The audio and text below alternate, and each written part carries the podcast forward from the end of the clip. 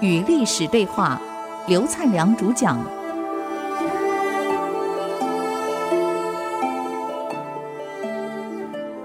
您所收听的节目是《与历史对话》，我是刘灿良。鸿门宴啊，刘邦跑掉了。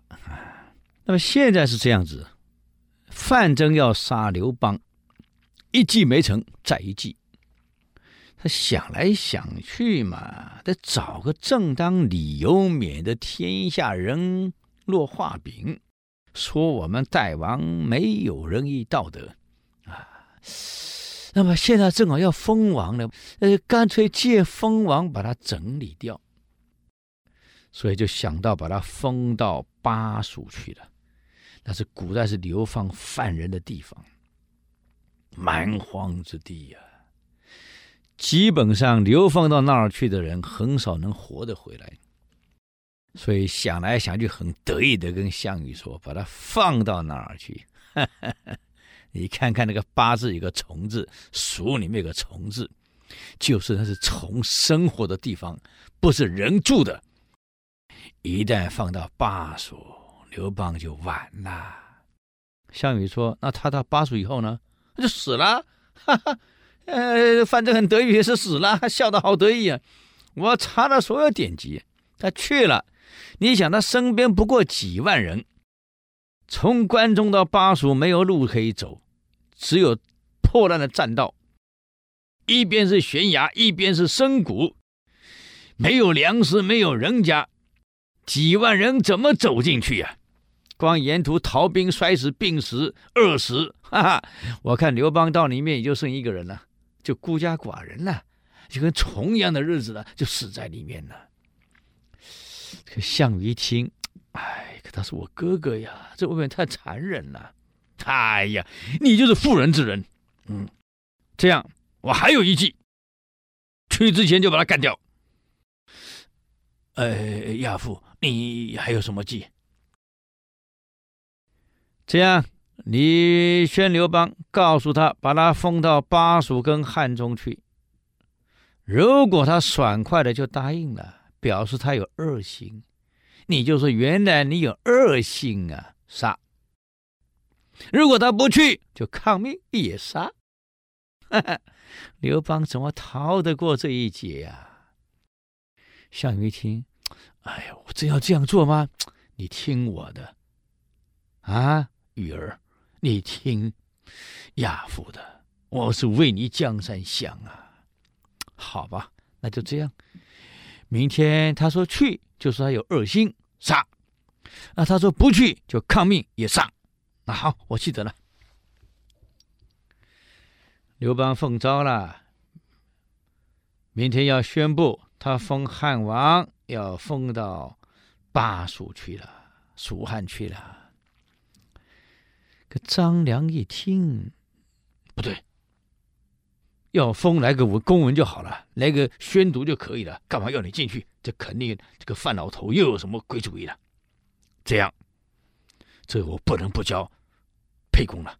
沛公，明天啊，项羽一定说封你到巴蜀跟汉中，如果你爽快的答应，他肯定说你有二心，把你给杀了。你要不去，说你抗命也杀了。刘邦一听，苦也，那我怎么答呀？啊，沛公，我剧本帮你写好了，你照念，晚上把它背好啊。好，好，好啊，记得啊。项羽说封你去，你就放声大哭啊，弟弟，将军啊，我们兄弟一场啊。我本来多么希望服侍在你左右，服侍在你身边，鞍前马后啊！可今天你要我走啊，我怎么再服侍你呀？你就这样就好了，也不要说去，也不要说不去。哦，那我知道了。第二天，项羽说了：“这个封刘邦为汉王，到蜀汉去，巴蜀跟汉中。”虽然土地最大啊，因为毕竟是哥哥嘛，所以你看我封了二十一个王，就是你的土地最大，整个巴蜀和汉中全给你了，啊，这表示对你最好嘛，给你封的土地最大。这个范增很有意思，在旁边偷笑。这一去，保证你死在那里啊！在等你看怎么回答。今天就把你解决掉了。这个项羽就在等啊，马上答应说你有二心杀，拒绝了说你抗命越杀。这没想到刘邦。把张良给的这个剧本背完了，哎呀，当场就哭了。将军啊，你要我离开呀？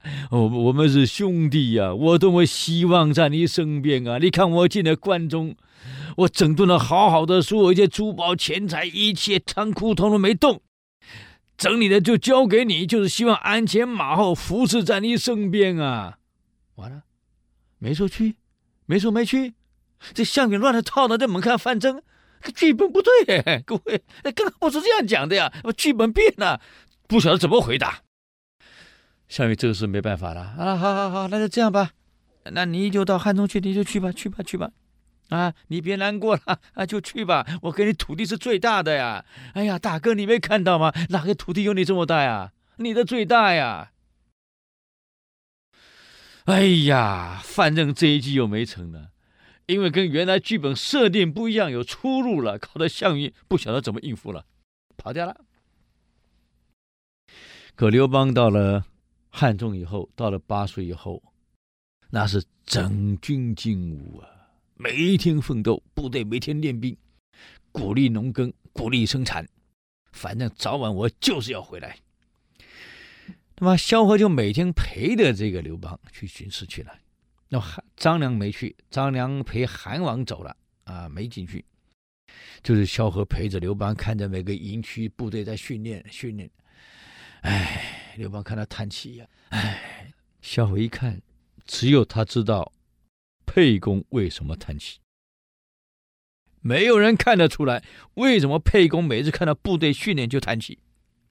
我告诉各位，一个真正成功领导人，不是光你在战术上，就是战场上会打仗，不，你得有战略思想啊，有长期、长远的规划能力呀、啊。所以人无远虑，必有近忧啊，你一定要了解这一点。很多人不明白，刘邦没有看到部队这么努力在训练，你看他的将领周勃也好，曹参也好，这个樊哙也好。啊，这么努力的训练部队，可为什么唯独这个刘邦看了一直叹气？只有萧何知道。